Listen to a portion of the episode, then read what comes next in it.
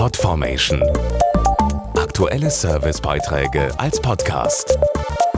Regelmäßige Infos und Tipps aus den Bereichen Gesundheit und Ernährung.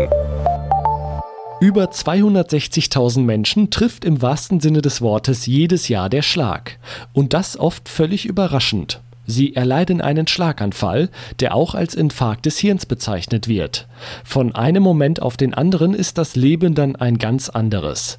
Weil Vorsorge und Aufklärung sehr wichtig ist, ist jetzt die Initiative Rote Karte dem Schlaganfall gestartet. Ein Schlaganfall wird oft gar nicht oder zu spät erkannt und das obwohl jede Sekunde zählt. Dazu Dr. Jürgen Fröhlich von der Stiftung Deutsche Schlaganfallhilfe, ein Partner der von Bayer initiierten Aufklärungskampagne. Wenn ein Mensch einen Schlaganfall hat, ist es wichtig, schnell den Notarzt zu rufen mit der 112, weil sehr schnell gehandelt werden muss, um das verstopfte Gefäß wieder frei zu machen. Die Symptome können Schwindel sein, Unwohlsein, Sehstörungen, Taubheitsgefühl, einseitige Lähmung, Sprachstörungen. Das sind Kennzeichen eines Schlaganfalls. Schirmherr der Initiative ist Michael Ballack. Er erlebte als Jugendlicher selbst, wie ein 14-jähriger Mannschaftskamerad auf dem Fußballplatz einen Schlaganfall erlitt weil ich, denke ich, einen gewissen Bekanntheitsgrad habe und das Ziel ist, aufs Thema einfach aufmerksam zu machen, dass Schlaganfall jeden betreffen kann, egal wie alt er ist und dass man vorbeugen kann und eben minimiert die Risiken, Deshalb war das für mich ganz klar, dass ich mich auch dafür engagiere. Als Risikofaktoren gelten Bluthochdruck, Rauchen, Diabetes und vor allem das sogenannte Vorhofflimmern.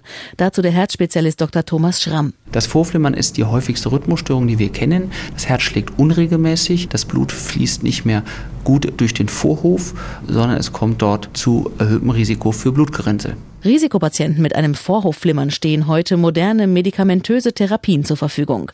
Darüber hinaus ist es für jeden möglich, das Risiko eines Schlaganfalls deutlich zu senken. Gesund leben ist sicherlich das Wichtigste, das heißt regelmäßig sich zu bewegen, gesund zu ernähren und in sich selbst zu hören, um vielleicht rechtzeitig Risikofaktoren zu erkennen und die dann auch vielleicht zu behandeln.